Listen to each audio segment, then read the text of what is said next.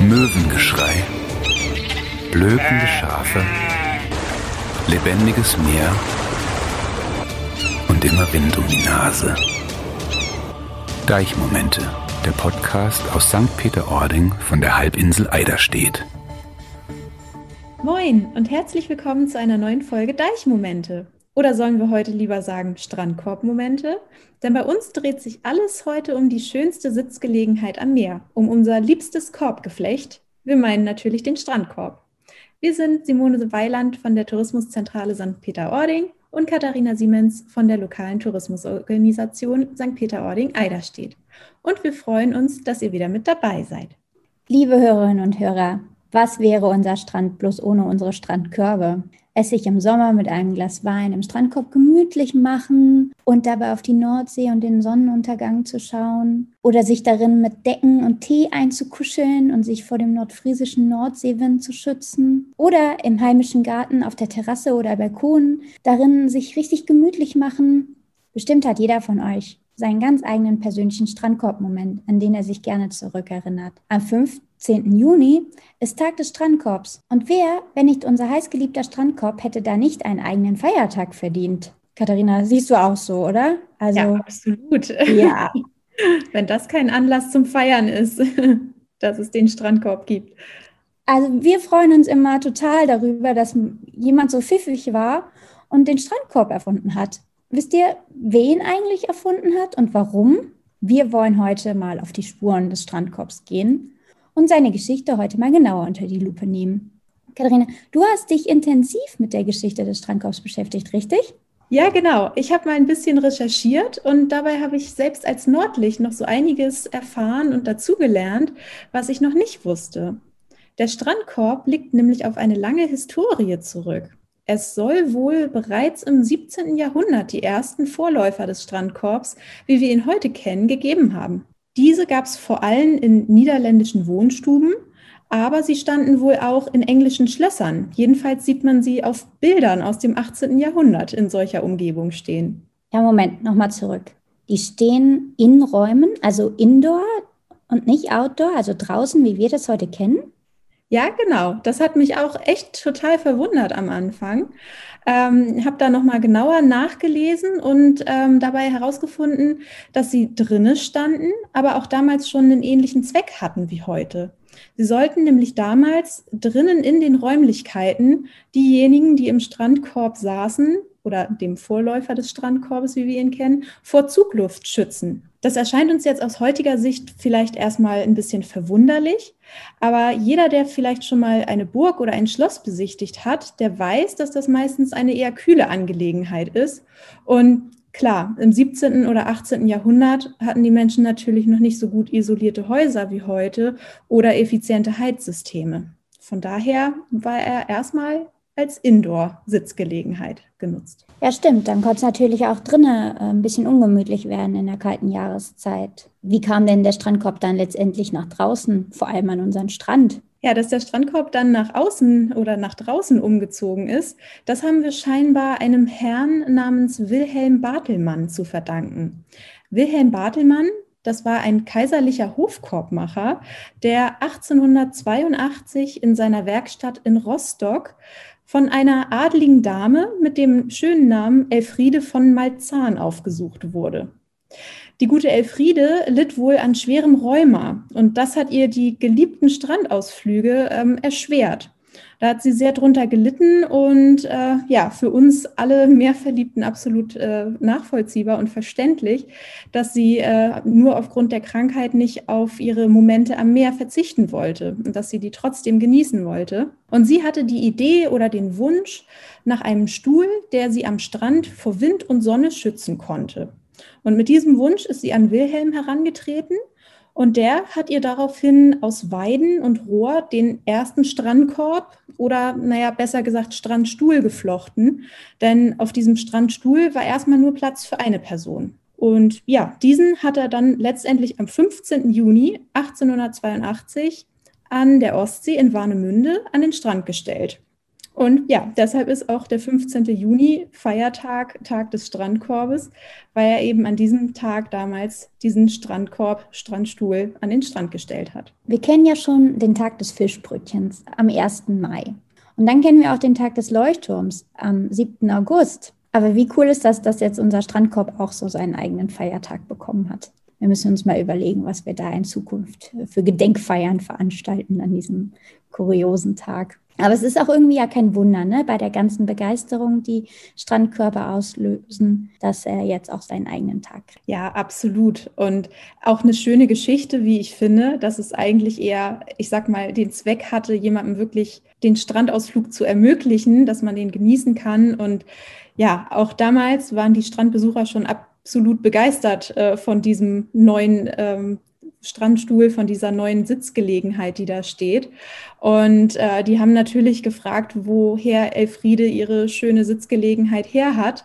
Und letztendlich konnte sich der gute Wilhelm vor Anfragen dann kaum mehr retten. Nach und nach wurde dann natürlich auch äh, nachgefragt, ob es so ein Modell auch für zwei Personen geben würde, weil zu zweit am Meer zu sitzen, ist ja auch schön. Und äh, dementsprechend kam es dann letztendlich dazu, dass er auch Modelle entworfen hat, wo dann zwei Leute zusammen drauf sitzen konnten. Und das war dann eigentlich so, ja, die Entwicklung zum Strandkorb, wie wir ihn heute kennen. Das heißt, das haben wir Romantikern zu verdanken, ne? Ist auch ein schöner, schöner Gedanke. zu zweit am Strand ist es halt noch mal schöner. Ja, und apropos zu zweit, Wilhelm und seine Frau Elisabeth, die hatten dann zusammen auch noch eine weitere Idee. Ähm, die haben sich nämlich überlegt, äh, dass es ja auch toll wäre, so einen Strandkorb mieten zu können. Also klar, dass nicht jeder sich einen eigenen Strandkorb kauft, wenn er zum Strand möchte, sondern vielleicht auch einfach so an den Strand möchte und sich da den Korb mieten möchte. So haben sie auf jeden Fall die Idee der Strandkorbvermietung entwickelt. Also auch das haben wir Wilhelm und seiner Frau zu verdanken. Und die haben dann im Sommer 1883 den ersten Strandkorbverleih eröffnet. Und das lief so gut, dass sie im Laufe der Zeit das Geschäft dann auch noch mit mehreren Filialen ähm, an der Ostsee weiter betrieben haben.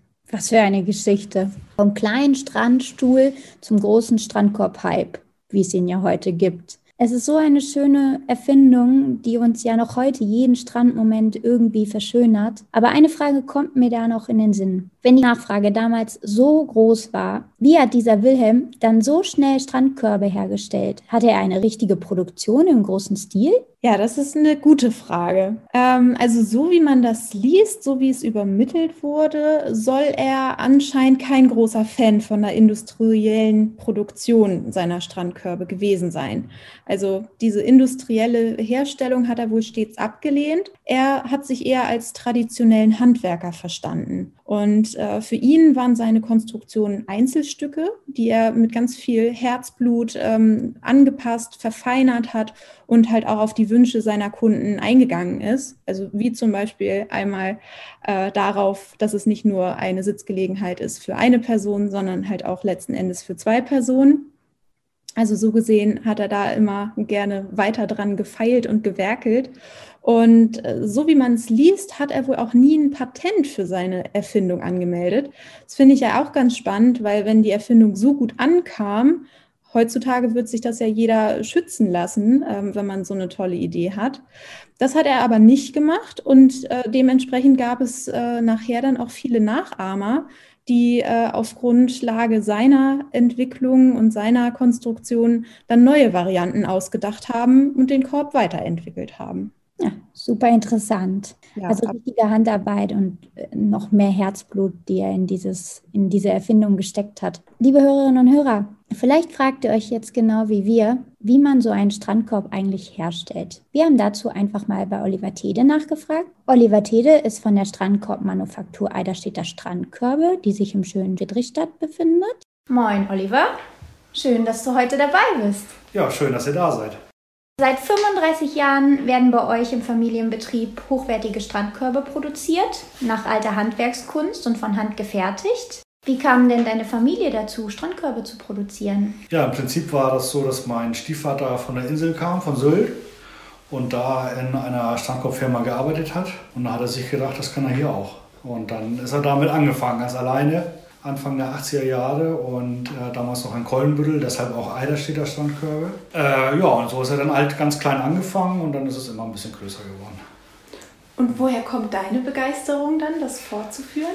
Damals als Schüler äh, habe ich dann schon angefangen zu flechten, um mir was dazu zu verdienen. Die anderen waren bei den Bauern. Ich habe dann halt äh, Standkörbe geflochten. Das hat mir auch viel Spaß gemacht und ähm, dann bin ich nachher auch im Studium dabei geblieben. Äh, aber ich hatte dann ganz was anderes gelernt. Aber dann nach ein paar Jahren Arbeit habe ich gedacht, ich möchte wieder in die Heimat und dann haben wir darüber gesprochen und dann habe ich es übernommen. Oder habe mich einarbeiten lassen, sage ich mal, und dann wurde er leider schwer krank, ist dann auch schnell äh, leider verstorben 2011 und seitdem mache ich es dann auch selber. Und was ist das Besondere an eurer Strandkorbmanufaktur? Also einmal, dass der Kunde kommt und sich das ganz äh, individuell aussucht. Also jeder Strandkorb ist anders, jeder ist ein Unikat, ähm, ganz speziell nach Wunsch gefertigt. Und äh, das Zweite ist unsere Verstellung, dass man auch meine Oma den ganz leicht verstellen kann und bedienen kann, ohne dass sie da äh, Hilfe braucht. Und das ist, glaube ich, ziemlich einzigartig. Da ist quasi so ein Hebel, den man hinten zieht und dann lässt man ihn quasi nach hinten oder nach vorne fahren. Ja, richtig. Also man, man äh, klappt so einen Hebel um. Das ist auch patentiert von, für uns. Mhm. Ähm, noch und ähm, da, damit kann man das ganz leicht äh, bedienen. Ja, ihr produziert hier direkt vor Ort, direkt im schönen Holländerstädtchen Friedrichstadt. Ähm, ja, nur wenige Minuten eigentlich, ich sag mal, von Eiderstedt und St. Peter-Ording entfernt. Und ähm, du sagtest eben schon, der Kunde kommt zu euch, kann reinschauen und sich seinen Strandkorb quasi individuell zusammenstellen. Aber kann man euch auch richtig bei der Arbeit zuschauen, wenn man hier ist? Ja, normalerweise schon. Also vor äh, Covid war es so, dass wir teilweise auch Reisebusse hatten, die hier einen Stopp eingelegt haben für eine halbe Stunde, Stunde und sich das angeguckt haben. Ähm, das war immer ganz witzig. Unsere Kunden, die hierher kommen, die haben auch eigentlich immer einen kleinen Blick in die Werkstatt geworfen, äh, wenn sie das interessiert hat. Die meisten hat es auch sehr interessiert. Das war natürlich jetzt in den letzten anderthalb Jahren nicht so möglich, aber ich hoffe, dass es bald wieder Normalität wird. Ja, weil das für die meisten auch sehr interessant war. Sieht man ja nicht aller Tage. Nee, so also wir haben jetzt auch immer wieder Fernsehteams hier gehabt und äh, auch nächste Woche wie Hessischer Rundfunk und so. Also das, da ist auch schon ein Interesse, einfach zu gucken, wie das gemacht wird. Ich meine, wenn man in so einem Strandkorb sitzt, dann hat man wahrscheinlich gar keine Ahnung davon, wie viel Arbeit in so einem Strandkorb steckt. Und ähm, wie genau wird dieser hergestellt und wie lange dauert das? Und welche Materialien werden überhaupt verwendet? Ja. Also das ist ganz unterschiedlich. Also wir, es geht los, sage ich mal, bei 20 Stunden Arbeit. Ähm, da ist ja die Schneiderei, die Tischlerei, die Flechterei und die Montage. Das kann bis zu 40, 50 Stunden je nach Modell gehen und Geflecht und so weiter. Ausstattung, was da alles so eine Rolle spielt. In erster Linie brauchen wir natürlich Holz. Also der normale Standkorb äh, hat 120 verschiedene Holzteile, die geschnitten, geschliffen, gestrichen werden müssen, so ungefähr. Ne? Mhm. Ähm, wenn diese Gestelle fertig sind, dann werden die gemalt und dann beflochten mit der Farbe, wie sich der Kunde das ausgesucht hat. Und die Schneiderinnen machen dann gleichzeitig die Bezüge und das Innenleben und dann wird das irgendwann alles zusammengebaut. Und wenn er dann fertig ist, dann geht er auf die Reise. Und äh, wie genau klappt das mit der Reise, also mit dem Versand? ist ja nicht gerade handlich so Genau, also wir, wir liefern den immer komplett aufgebaut. Also der Kunde muss äh, eigentlich nichts machen, also er muss nicht irgendwie was zusammenbauen. Ähm, wenn er weiter weggeht, dann machen wir das mit der Spedition. Dann ist er auf der Palette und dann muss er eigentlich nur ausgepackt werden und dahin gerollt werden, wo er dann letztendlich stehen soll. Wenn es jetzt äh, Schleswig-Holstein ist, dann liefern wir in der Regel selber aus. Ah, ja. Stellen wir den auch dahin, wo er hin soll. Ah, ja. Und äh, wer sind eure Kunden? Habt ihr, ich sag mal, eine Standard-Altersklasse oder bunt gemischt? Ja, also früher war das tatsächlich, sage ich mal, 60 äh, plus oder vielleicht 50 plus. Mittlerweile ist es so, dass auch junge Familien kommen mit Kleinkindern ähm, und sich so einen Standkorb zulegen. Es ist in der Regel, sind es Privatkunden, ich sage mal zu 95 Prozent gerade auch viele Touristen, die, sich da, die hier darauf aufmerksam werden und sich dann einen aussuchen für zu Hause. Und dann haben wir, beliefern wir aber auch Hotels, äh, Ferienwohnungen und so weiter, Cafés. Ähm, die haben dann aber dieses klassische Aussehen von einem Standkorb. Und der für den privaten Bereich ist ja schon komfortabel, muss man sagen. Stellt sich da auch eine buntere Mischung zusammen ja. vielleicht? Auf jeden Fall. Ja. Und was war so das Weiteste, von wo mal ein Kunde herkam? ähm, also die weitesten waren äh, Namibia, Brasilien hatten wir vor zwei Jahren, glaube ich, mal ein. USA sind meistens Auswanderer, deutschsprachige Auswanderer. Also die dann da leben oder Familie haben oder wie auch immer. Und dann muss man halt immer gucken, wie man die da hinkriegt. Ne? Aber es geht immer irgendwie. Aber kennt man in den USA denn überhaupt Strandkörbe? Nee, also das sind, ähm, das ist eigentlich ein rein deutsches Produkt, sage ich mal, ja. deutschsprachig. Also wir haben deutlich mehr Verkäufe in der Schweiz als nach Dänemark. Ja. Äh, daran sieht man das ja eigentlich schon. Und äh, entweder wandern die dahin aus, also wie damals der Brasilianer, äh, oder die haben da einfach Familie, die das kennen und mhm. so einen haben möchten. Aber im Prinzip gibt es den sonst nirgendwo. Interessant, oder? Ja. Also was es dann auch für eine deutschsprachige Kultur ist. Äh, genau, das ist wirklich, genau. Ja. Also selbst Polen oder Holland, Dänemark, da ist das eigentlich eine Ausnahme. Wir haben ja schon über die verschiedenen Arbeitsbereiche gesprochen. Wie viele Mitarbeiter beschäftigt ihr und äh, gibt es da genaue Berufsbezeichnungen für die Menschen, die dann gewisse äh, Sachen hier erledigen? Ja, also im Moment sind wir 15. Äh, wir haben die Schneiderei, also da sind auch unsere Schneiderinnen drin. Und dann brauchen wir natürlich Tischler für die Holzarbeiten. Äh, auch der Monteur ist äh, das gelernte Buchbinder, der hat sich da dann und Koch, da hat sich da dann nochmal umentschieden.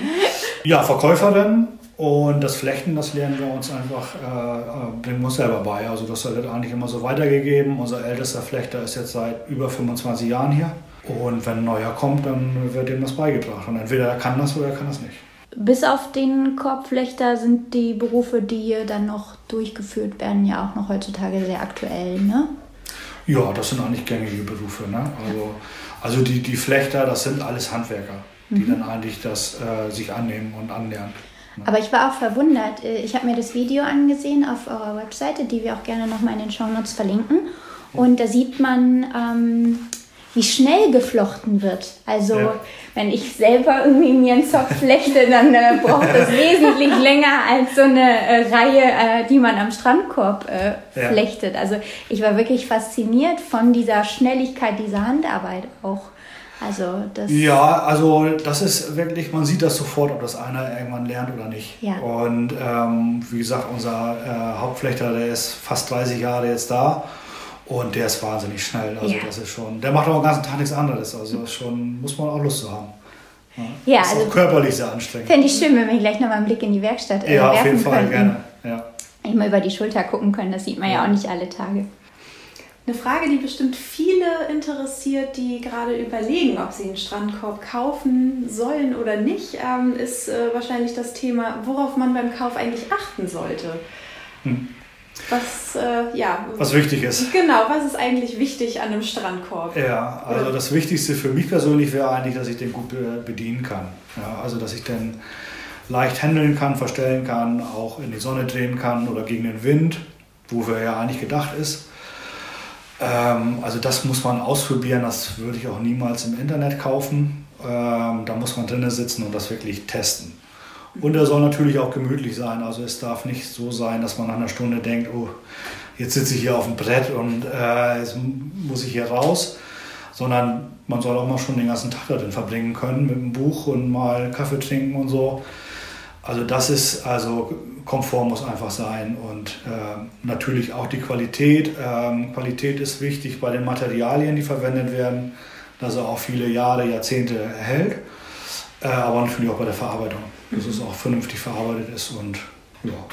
Kann man da auch dann am Preis schon erkennen, was wahrscheinlich eher ein qualitativ schlechteres Modell ist? Also gibt es da so. äh, also es gibt ja von bis bei den Standkörben und es gibt ja äh, die Bausätze, die irgendwo so bei 300, 400 Euro liegen. Ähm, also davon würde ich, davon würde ich tatsächlich dringend abraten. Dann gibt es aber schon los bei 800, 1000 Euro. Ähm, die sind also vom Preis-Leistungs-Verhältnis schon völlig in Ordnung. Also, aber da gibt es natürlich dann Unterschiede wie Tag und Nacht und nach oben hin sind ja fast keine Grenzen gesetzt. Also bei vielen anderen Dingen auch. Je nach Extrawunsch. Ja, richtig, genau. Modell. Ja. Mhm. Größe, Ausstattung, äh, ne? also das spielt ja alles damit rein. Du hattest ja schon erzählt, dass ihr sehr viele individuelle Strandkörbe verkauft. Gibt es denn trotzdem Verkaufsschlager oder beliebte Farben wie das blau-weiß gestreift, wie das zumindest ja bei uns an den meisten Deichen und am Strand steht, das Modell? Ist das, äh, färbt das ab auf, auf die Leute, die dann Interesse an einem Strandkorb haben?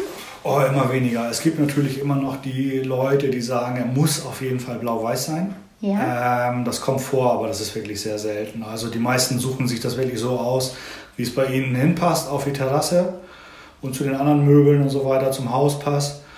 Ähm, meistens wird da jetzt grau genommen, also graues Geflecht und auch äh, graue äh, Bezüge, weil das einfach ähm, modern ist im Moment, so seit vier, fünf Jahren kann man sagen.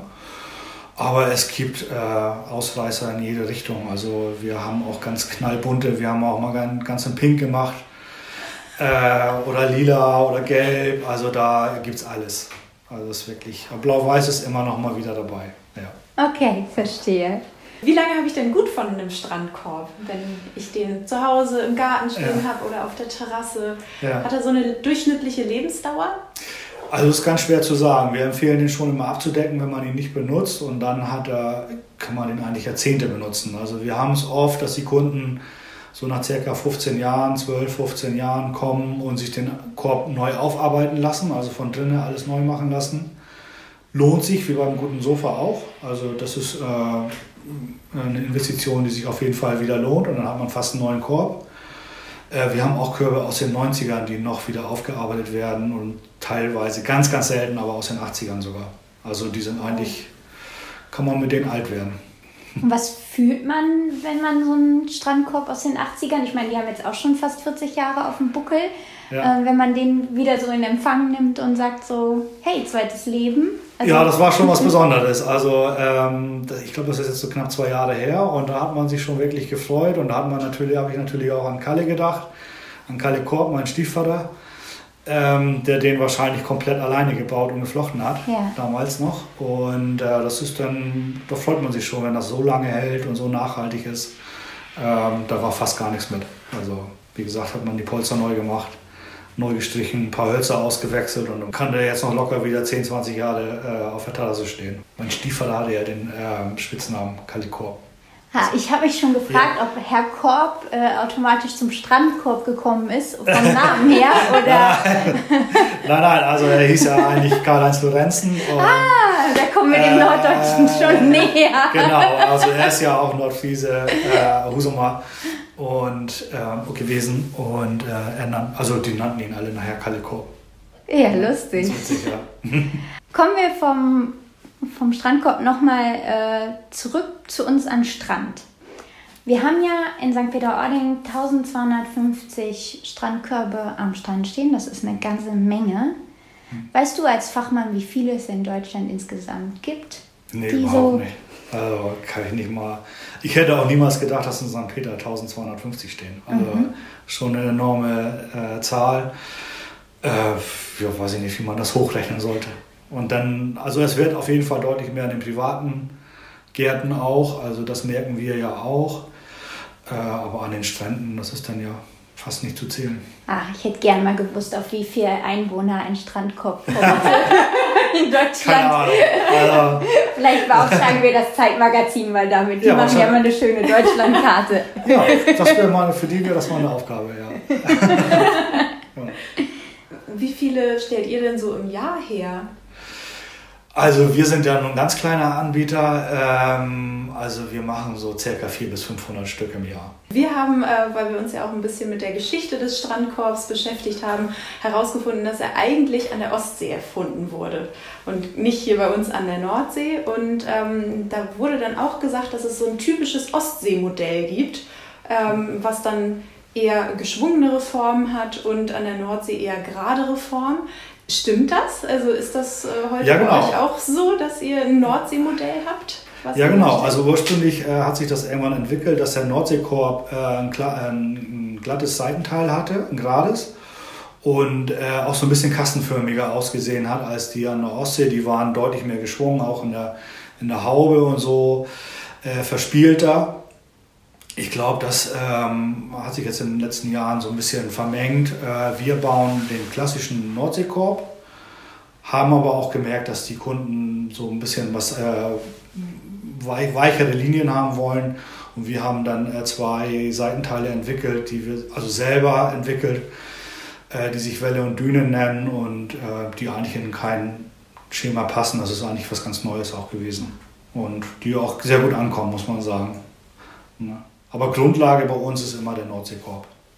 Ja. muss der auch robuster sein zum Beispiel als an der Ostsee, weil mehr Gezeiten Wetter und Wind ausgesetzt oder ich denke, ich denke von, also wir nehmen jetzt ja auch Edelstahlbeschläge. Ähm, an der Nordsee sind die sicherlich vom Salz her ein bisschen äh, mehr gefordert, die Körbe, ähm, aber ich glaube nicht, dass die jetzt viel robuster sind als die an der Ostsee. Also die müssen genauso viel aushalten vom Wind, denke ich mal. Mhm. Ja. Ich fand das gerade ganz spannend, äh, als du von den Seitenteilen erzählt hast, äh, die ihr entwickelt habt, fernab von jeglichen originellen Strandkörben, die es schon seit sehr, sehr langer Zeit gibt. Fühlt man sich so als ich nenne es mal in Anführungsstrichen Strandkorb-Architekt. Also hat man selber so ein bisschen in der Hand, wohin sich dieses Produkt entwickelt.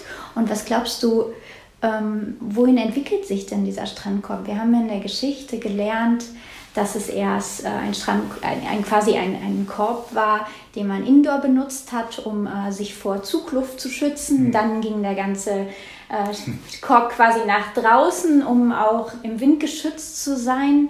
Erst war es ein Einsitzer, jetzt ist es ein Doppelsitzer. Also ähm, wohin führt die Reise des Stadtkorbs? Ja, das ist schwer zu sagen. Also ähm, es gibt tatsächlich immer wieder was Neues. Ich kann mich auch daran erinnern, dass wir damals für RSH, wie die auf Sendung ging, ich glaube, das war 86, so einen riesen Standkorb gebaut haben, wo acht Leute drin sitzen konnten um so einen Tisch rum. Und damit sind die von äh, Ort zu Ort, also Flensburg, Lübeck, und mhm. haben dann äh, so eine Promotion-Tour gemacht für ihren Sender. Den gibt es leider nicht mehr, der ist vor ein paar Jahren verschrottet worden. Er stand irgendwo an der Ostsee. Ähm, aber wir sind dann im Laufe der Jahre auch angefangen, dass es immer verschiedene Größen gab. Wir haben mittlerweile einen, der 1,90 groß ist.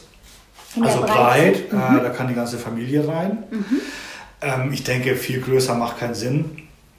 Ähm, aber dann von den Formen äh, passiert immer wieder ein bisschen was Neues. Also haben wir jetzt auf jeden Fall gemerkt für uns, also von Kleinigkeiten verändern wir immer, dass es besser aussieht äh, oder auch besser zu handhaben ist. Und äh, was dann so immer wieder kommt Sitzheizung, indirekte Beleuchtung, Lautsprecher und solche Geschichten. Das ist sehr selten, aber das gibt es auch. Und mhm. das bieten wir auch mit an. Und manchmal, also viele Ideen kommen einfach auch von den Kunden, die sagen, Mensch, ist sowas nicht möglich. Und wenn man sich dann Gedanken drüber macht, das macht dann auch Spaß. Also da haben unsere Jungs in der Tischlerei dann auch Spaß, dann sich mal was Neues auszudenken.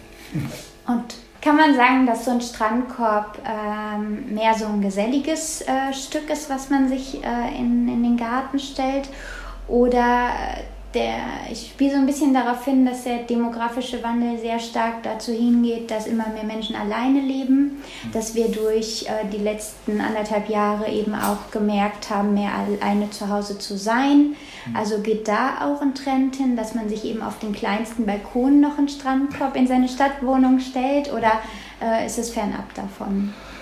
Ich glaube, in jede Richtung geht das so ein bisschen. Also äh, wir haben tatsächlich gerade in St. Peter viele kleine Eigentumswohnungen, wo Alleinstehende leben, die äh, auch da nicht viel Platz haben, die dann einen Einsitzer sich dahinstellen als Sichtschutz, als Windschutz oder einfach um ein gemütliches äh, Möbelstück zu haben. Ja. Ähm, die meisten Kunden, glaube ich, äh, die benutzen den in der Familie, mhm. binden den dann aber auch für ihre Gartenfeste mit ein. Also da kriegen wir immer mal wieder viele schöne Fotos, wenn da irgendwie. Feuer drumherum ist und keine Ahnung. Also das ist, glaube ich, ganz unterschiedlich und da ist jeder anders, also mhm. wie er den dann auch benutzt. Ja. Aber tatsächlich, Covid hat dazu geführt, dass man sich das zu Hause schöner macht. Und ähm, die Leute konnten ja nicht unterwegs und das äh, hat da bestimmt auch eine Rolle gespielt. Mhm. Also so ein Stück Urlaubsgefühl für, für zu, zu Hause. Hause. Ja. ja. Das hören wir immer wieder, schon seit Jahren, aber ich glaube, das hat sich jetzt nochmal verstärkt. Ja. ja. Bestimmt. Ja, total schön. Also bestätigt uns ja nur noch mal wieder, dass der Strandkorb ein richtiges Liebhaberstück ist und mhm. äh, auf Begeisterung stößt, nicht nur bei äh, Küstenkindern, sondern auch überall in Deutschland und auch dem Ausland. Und äh, ja, liebe Hörerinnen und Hörer, wir haben auf jeden Fall auch eine ganze Menge dazugelernt über die Geschichte des Strandkorbs und äh, sind natürlich weiterhin gespannt, wie die Entwicklung so weitergeht. Wer weiß, wie der Strandkorb in ein paar Jahren aussieht.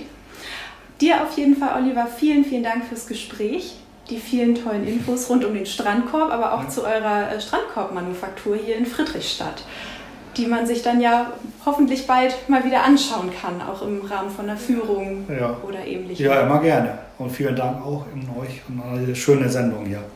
Wir, wir drehen jetzt nochmal, glaube ich, einen, äh, einen, Gang durch die Werkstatt, machen ja. Fotos für unsere Zuhörerinnen und Zuhörer.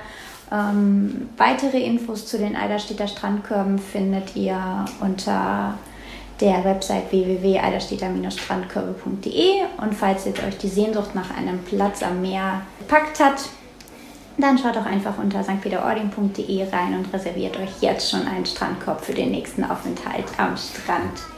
Ja, wir hoffen, unsere Folge hat euch allen gefallen.